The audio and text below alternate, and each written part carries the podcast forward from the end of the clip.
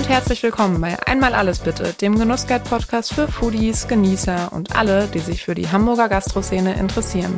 Ich bin Johanna Zobel, Foodjournalistin bei der Szene Hamburg und schnacke mit meinen Gästen über Essen und Trinken, aber auch über die ein oder andere Anekdote aus deren Alltag.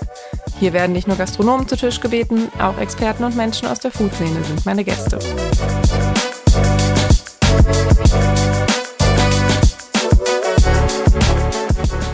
Folge wird euch präsentiert von Lotto Hamburg. Lotto 6 aus 49, Deutschlands beliebteste Lotterie in jeder Hamburger Lotto-Annahmestelle und auf lottohamburg.de. Chance 1 zu 140 Millionen, Spielteilnahme ab 18, Glücksspiel kann süchtig machen. Hilfe findet ihr unter bzga.de.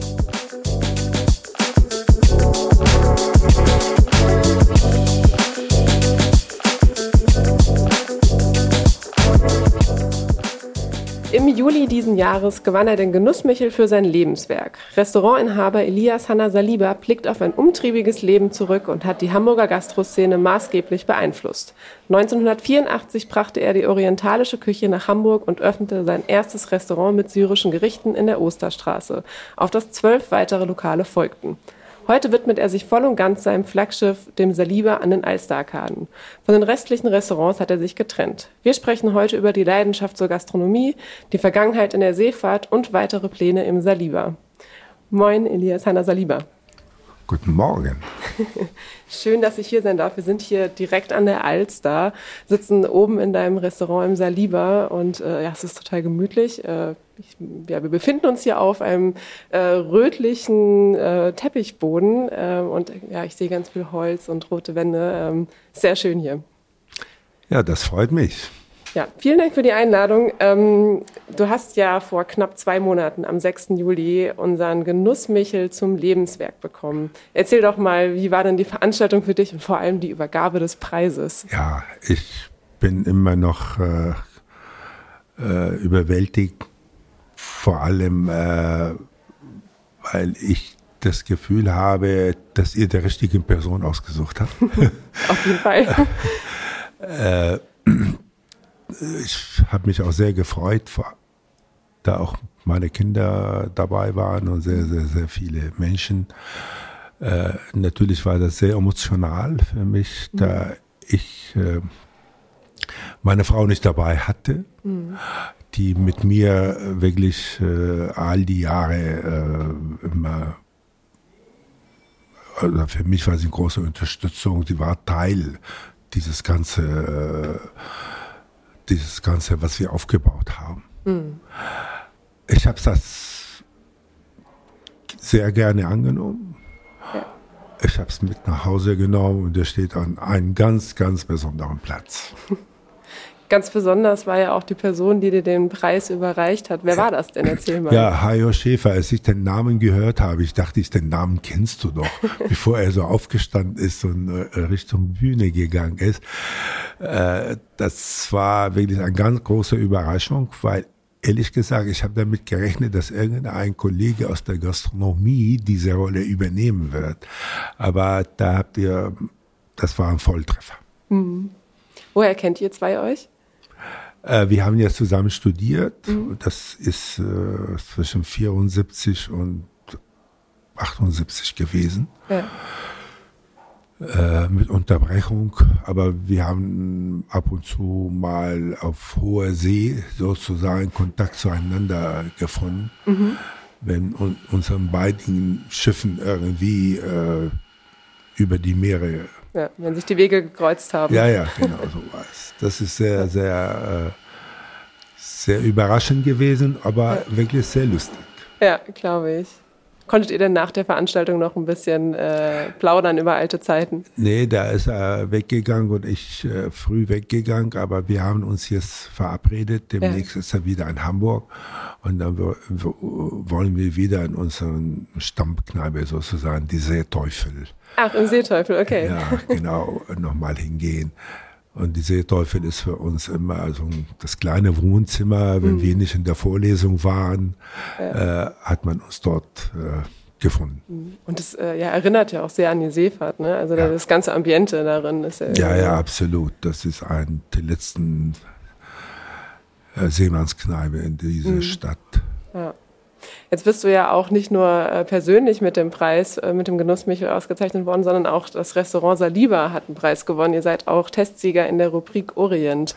Also das hat mich natürlich auch sehr, sehr gefreut, mhm. aber mich hat das in erster Linie sehr gefreut für meine Mitarbeiter, mhm. die auch äh, besonders erwähnt worden sind in diesem ja. Preisausgabe. Äh, das hat mich wirklich, äh, das hat mich sehr, sehr äh, milde gestimmt, sozusagen. ja, und wahrscheinlich auch sehr stolz gemacht. Ne? Ja. ja. Was, was bringt ihr denn für eine Küche hier mit dem Saliba an die Alster? Was bekommt man hier für Gerichte eigentlich? Ja, für uns war es schon von Anfang an, das ist ja jetzt 30 Jahre her, mhm. von uns war es klar, dass wir hier äh, eine internationale Flagge zeigen mhm. wollen, weil Hamburg war ja durch und durch deutsch, sage ich mal so. Waren ein paar Italiener da oder ein paar Balkanrestaurants, das eine oder andere Grieche. Aber das Angebot war ja natürlich nicht so groß, wie das heute äh, der Fall ist.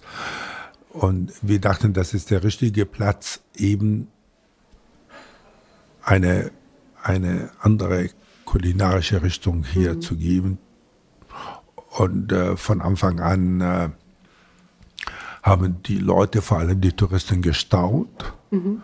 über das, was Hamburg zu bieten hat. Und wir hatten hier große, große Kreis an Gäste und Freunde gewonnen.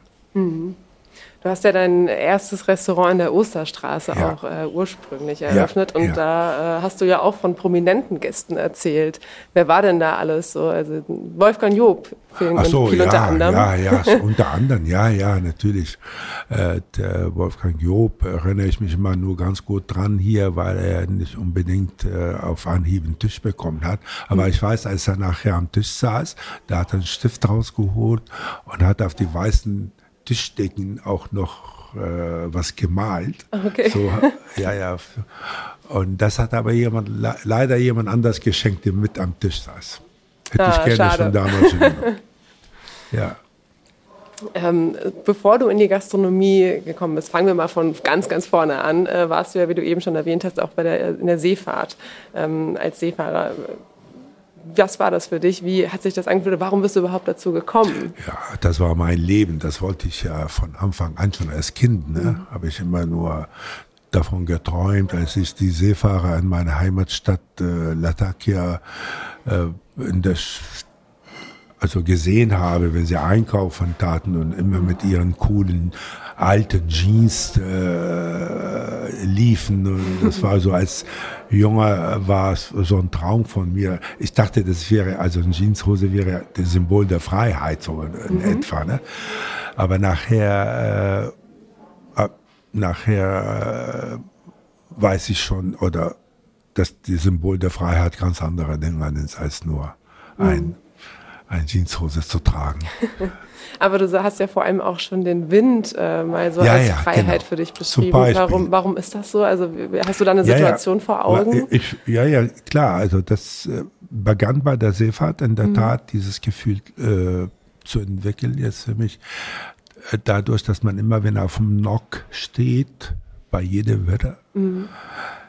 äh, da weder der Wind der Fahrtwind einerseits, mhm. den man sowieso hat, und dann das Eigentliche, was jetzt in der Luft war. Ne? Und ja. Mm, in Begleitung von dem Geschmack des Salzes, der aus dem Meer hochkam und die Geräusche, die diese Wellen mit sich bringen. Und das war für mich immer, sage ich, freier geht's nicht mehr. Mhm. Wenn man da so einatmet, lebt und alleine da stand. Mhm. Und trotzdem hast du dich ja dann irgendwann für die Gastronomie entschieden oder für ein Leben auf dem Land, sage ich mal, ja. Ähm, auf dem festen Land. Äh, wie ja. kam das denn? Ja, äh, in der Tat äh, wenn man äh, mich da mal so gefragt hat, äh, hätte ich gesagt, nein, ich bleibe noch bei der Seefahrt, weil das war, das ist ja keine Beruf in diesem Sinne, das ist echt eher eine Berufung. Ne? Und äh, ich war ja immer umtriebig, das heißt, das hat mir gut gefallen, immer von A nach B mit dem Schiff zu fahren, mhm. immer die Ladung äh, in gutem Zustand rüberzubringen und äh, unterwegs zu manövrieren und eben den Wind zu erleben. Äh, ich hatte das Gefühl, dass wir, also meine Frau und ich, irgendwie bald ein Kind oder eine Familie zu mhm. gründen mhm. mit Kindern.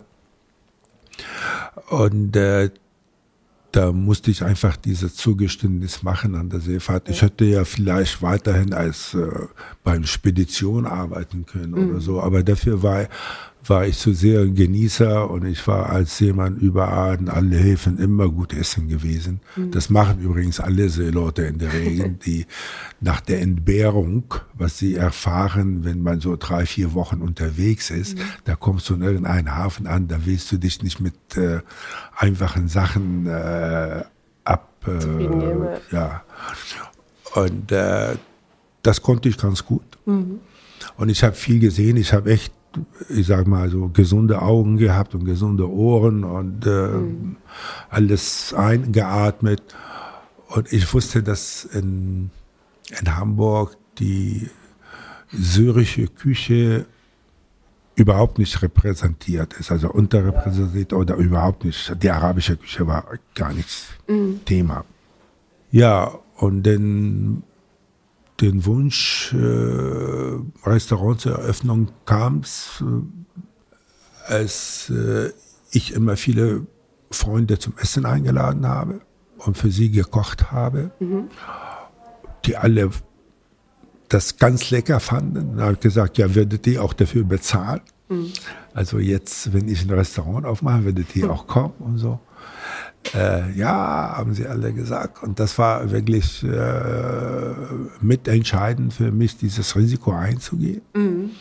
Denn das muss erstmal, naja, konzeptionell und finanziell in irgendeiner Form alles in Einklang gebracht werden. Aber Gott sei Dank hatte ich eine tolle Partnerin, also als meine Frau. Äh, das mich unterstützt und den Weg gehen wollte, auch mit mir. Und wir hatten auch Leute, die uns das nötigste Geld auch zur Verfügung gestellt haben. Das hatten wir nicht. Mhm.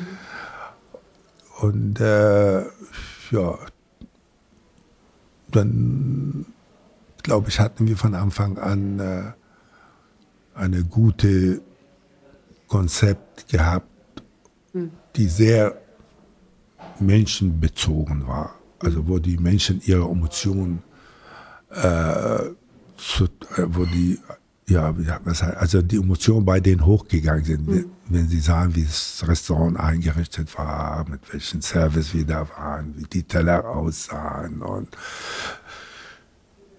ja, das hat geholfen. Mhm gab ja für dich auch so äh, auf See so einen wirklich einschneidenden Moment, hattest du erzählt, äh, der dich dazu ah, gebracht ja. hat, äh, so wirklich zu sagen, ja. oh, ich glaube, ich muss äh, doch jetzt ja, bei meiner Familie sein. Ja, genau, ja, die Geschichte erzähle ich ja auch gerne. Äh, ich war ich hatte als zweiter Offizier die Wache von zwölf bis vier in der mhm. Nacht und am Tage. Und immer nach dem Abendrot äh, bin ich kurz auf der Brücke gegangen, den ersten Offizier, der Kollege oben, der die Wache von acht äh, von vier bis acht ging, äh, mit ihm ein bisschen zu schnacken, bevor ich schlafen ging, weil ich musste ja. irgendwann mal um acht Uhr doch im Bett liegen, ja. da ich um halb zwölf aufstehen musste. ja. Und während wir am, am, Schnacken waren, da ist der Funkoffizier reingegangen und hat gesagt, äh, zum ersten Offizier, Sie müssten ganz kurz mit mir in der, in der Funkbude gehen, weil da ist was für Sie. Hm. Da war wohl äh, ein Anruf aus der Heimat, der dieser Funkoffizier damals über Norddeich-Radio bekommen hat. Und der Kollege sagte, okay, dann fahren Sie ganz kurz, Hanna, ich gehe rein. Und dann äh, kam er nach zehn Minuten wieder auf der Brücke und äh, heulend. Dann dachte ich natürlich, als was passiert zu Hause. Und äh, dann habe ich gesagt, dann gehen Sie runter, ich fahre jetzt weiter bis 8 Uhr, da kommt sowieso der dritte Offizier. Mhm. Nein, sagt er, nicht so wie du denkst, ist nichts Schlimmes, aber äh, ich hatte meinen Sohn am Telefon und der sagte zu mir, Papa, Papa, ich kann jetzt im Stehen pinkeln. Und das hat ihn so umgehauen, weil er natürlich diese Junge ein Jahr lang nicht gesehen hat. Ja. Und äh, ja, das war ein einschneidendes Erlebnis für mich, dass ich gesagt habe, nee, Saliba, wenn dein Sohn auf der Welt kommt und wenn er das erste Mal im Stehen pinkelt, das bist, bist du dabei. ja.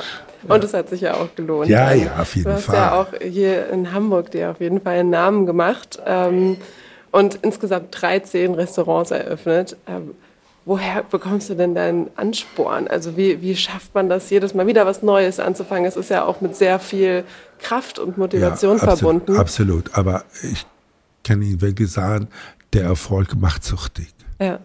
Ich bin zwar umtrieben, das ist der Basis dafür. Mhm. Dann machst du ein Lokal und dann siehst du, dass das so erfolgreich, das schmeckt, schmeckt ja. super, ne, der Erfolg. Und dann hast du, hast du eine Idee. Ja.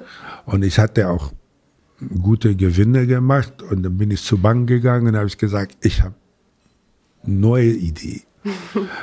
und ich habe die und die Summe und ich habe den, den Location.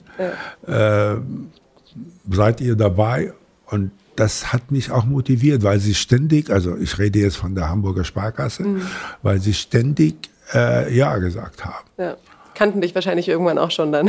ja, ja, ja, ja, ja. Und äh, das, äh, das war, und die Kraft hatte ich und wiederhole ich mich immer, ohne meine Frau an meiner Seite wäre mhm. es auch nichts gewesen, weil sie kaufmännisch war äh, sehr gut ausgebildet und äh, menschlich war sie auch äh, ganz nah, vor allem bei unserem Personal mhm. und bei den Gästen am Telefon. Mhm.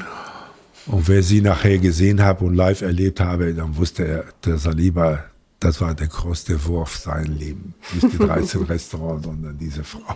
Ja. ja. Das heißt, da hat sich dann auch irgendwie einmal die gute Küche, aber eben auch die gute Seele. Hat ja. sich dann irgendwie beides so vereint. Ja, der Tat, das hm. war es zum ja. Glück. Aber trotzdem bist du ja jetzt auch, äh, auch trotzdem noch mit deinem Saliba hier an der Alster und das ist auch toll. Ähm, ja, was bedeutet dir dieses Restaurant? Weil das ist ja, du hast es ja jetzt schon sehr lange und hast dich ja dazu entschlossen, hier zu bleiben und auch ja. hier äh, noch weiter zu investieren, wie du mir schon verraten hast. Genau, also es, ich habe jetzt tatsächlich nur dieses Restaurant, das mhm. der, den Namen Saliba trägt. Ja. Und äh, zum Leben reicht das vollkommen. Denn die Ansprüche sind ja auch jetzt äh, reduziert worden in jeder Hinsicht, äh, durch das Alter und durch Corona. Und, mhm. Aber man ist ja trotzdem immer in der Pflicht. Ne? Ich, meine, ich habe ja hier 15 Leute arbeiten und äh, ich, wir müssen dafür sorgen, dass wir immer gut sind, damit wir auch alle wirklich im Butter und Brot stehen. Mhm. Und äh, die Investition, die ich jetzt betätigt habe, also schon seit schon vor Corona eigentlich, das war in Bezug auf die syrischen Flüchtlinge, die hier kamen, mhm. die wir hier in Schnellkurs ausgebildet haben und äh, die sollten ja ihren eigenen Läden nachher äh, selber betreiben. Ja. Es hat zum Teil, zum Teil aber nur gut funktioniert, aber der Rest nicht so. Mhm. Äh, dann habe ich jetzt ein sehr schönes Lokal, sehr heimelig, sehr, sehr sehr, äh, sehr ansprechend äh, auf der Beine gestellt, mhm. weil ich äh, Ines Grunwald kannte, die äh, wunderbaren Geschmack hat. Und dann habe ich sie gefragt, ob sie Lust hat, ein Restaurant zu gestalten. Und dann hat sie ja gesagt und das Ergebnis ist einfach klasse. Das ist sozusagen zum Wohlfühlen. Ja. Und jetzt, was ich jetzt gerade im Angriff genommen habe, das ist direkt neben uns an der Alsterarkaden, also in der Melin-Passage hinein, mhm. einen neuen Raum dazu äh, angemietet habe. Da hatten wir die Idee erstmal, dass wir so einen Durchbruch machen, das Erdgeschoss vergrößern. Äh, das ist aber erschien uns alle als sehr problematisch vom Bau mhm. her, vom Bauvorhaben her. Deshalb haben wir gesagt, wir machen jetzt ein ganz kleines, intimes Separé. Mhm. Das heißt, der Raum, der existiert auch 30 Quadratmeter und den gestalten wir jetzt so, dass es äh, ja viele Leute sofort einen Gefallen dran finden werden, dort ihre kleine Veranstaltung mhm. aus, auszurichten. Ja, also was sehr Intimes oder und Persönliches ja, dann. Sehr so. intim, sehr, ja, also mhm. sehr intim meine ich so, so von mhm. der von der von der Ausstattung her. Ja. Okay. Ähm, jetzt bist du aber ja auch oder hast zwischenzeitlich auch nochmal ähm, außerhalb Hamburgs geplant ähm, und hattest ja ein Hotel, Restaurant ein Hotel, ja, in mhm. Damaskus mhm. eigentlich. Mhm. Da, nachdem wir angefangen hier zu verkaufen, die Läden zu verkaufen, weil keine der Kinder wollte in unseren Fußstapfen mhm. äh, treten, verständlicherweise, die haben ja andere Interessen. Äh, dann bin ich nach Damaskus gegangen, also nach Syrien zurück und ich habe mich in dem Land verliebt. Ich war ja, ich hatte nie Heimweh, ich hatte immer mhm. nur Fernweh, deshalb war ich kaum in Syrien. Mhm. Und äh, dann haben wir uns entschlossen, dort ein, äh, ein Hotel zu eröffnen, ein wunderschönes, altes, damaszenisches Haus, 300 Jahre alt, den wir mhm. sehr sorgfältig restauriert haben. Und dann haben wir gesagt, die Gäste brauchen nicht mehr zu uns zu kommen, jetzt sollen sie mitkommen mhm. nach Damaskus. Das war unser Anspruch. Und das hat zwei Jahre sehr gut funktioniert, bis dieser bittere Krieg losging. Hm. Neben deiner gastronomischen äh, Geschichte, Laufbahn äh, und deinem sehr umtriebigen Tun machst du ja noch mehr. Du bist ja auch Autor äh, und hast äh, dein Buch Moin und Salam ja. Äh, auf den Markt gebracht. Ja. Erzähl doch mal davon. Ja, das war ein Buch, den ich schon vor fünf Jahren so geplant hatte, mhm. auch, auch mit meiner Frau zusammen. Mhm.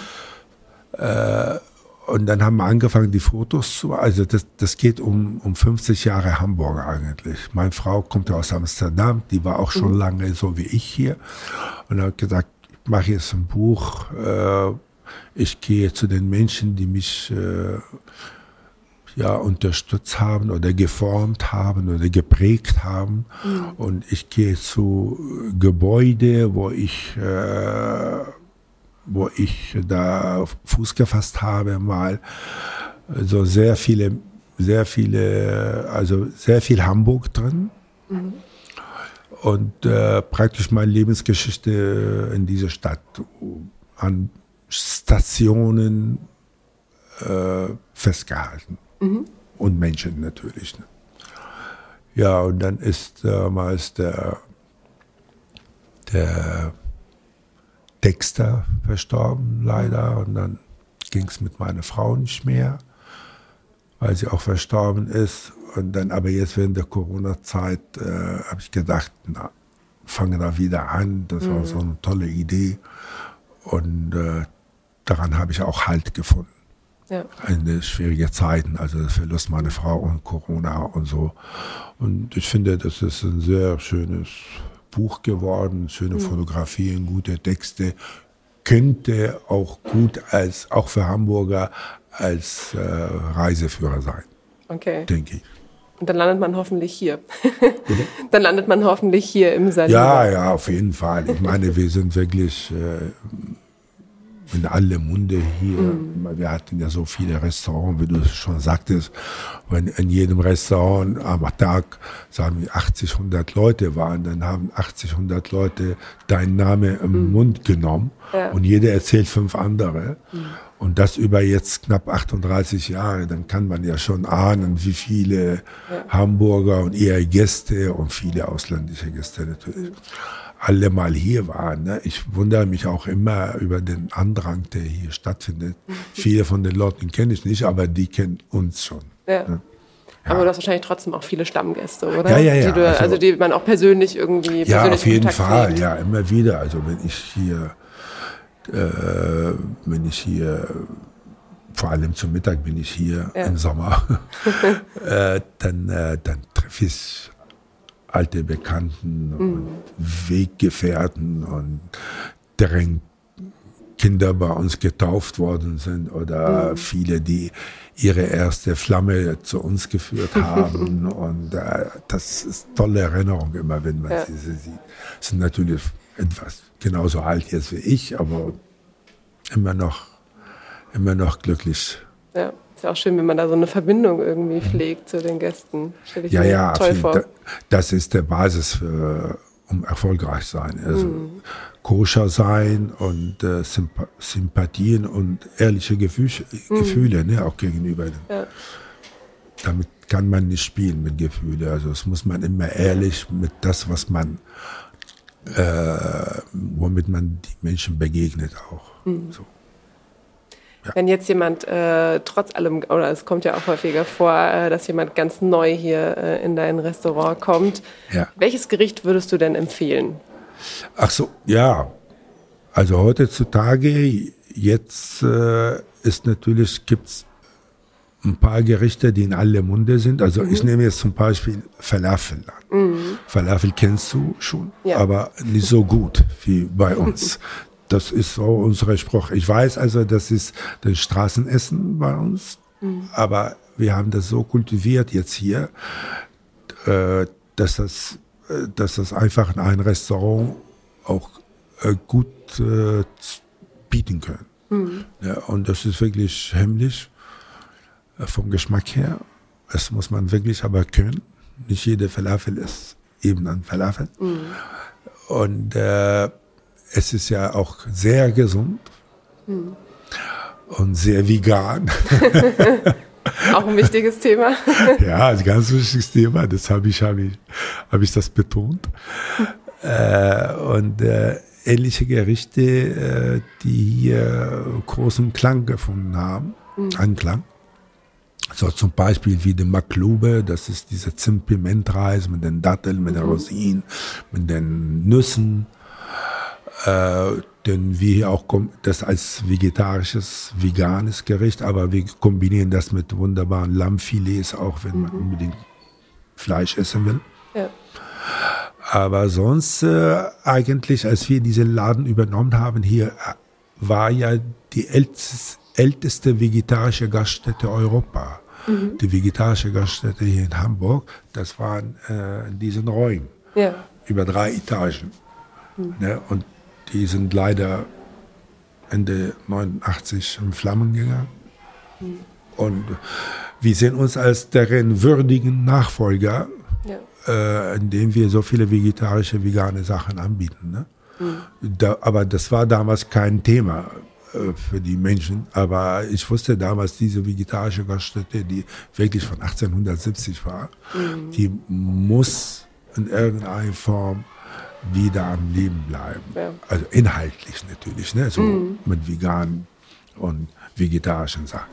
Ja, dass man trotzdem auch irgendwie die Kundschaft, die damals vielleicht da war, irgendwie ja, auch die, wieder so einen. Ja, das war, dachten wir, wir knopfen da an, aber ja. die haben ganz andere Sachen gegessen. Die okay. haben, also das hat nicht so nicht so gut geschmeckt. Das war mhm. aber vegetarisch, sag ich mal. Okay, die Grundlage stimmte. ja, die Grundlage stimmt, ja. Ja, super. Ich bin auf jeden Fall sehr gespannt. Ich glaube, ich muss unbedingt, wenn ich mir deine Erzählung so anhöre, die Falafel hier probieren. Ja, ja, ja, unbedingt. Wir können es auch äh, gleich machen. Sehr gerne. Super. Ich danke dir für deine Zeit ja. ähm, und freue mich, hier die Küche auszuprobieren. Vielen ja. Dank. Danke. Schön, dass ihr auch in diese Folge reingehört habt. Habt ihr Fragen, Anregungen oder Kritik? Dann schreibt uns eine Mail an redaktion.genussguide-hamburg.com. Wenn ihr mehr über die Hamburger Gastroszene wissen wollt, dann schaut auf genussguide-hamburg.com vorbei. Hier erfahrt ihr, in welchen Restaurants sich der Besuch lohnt, welche Neuigkeiten es gibt und bekommt spannende Einblicke hinter die Kulissen der Hamburger Gastroszene. Ich freue mich auf die nächste Folge von Einmal alles bitte.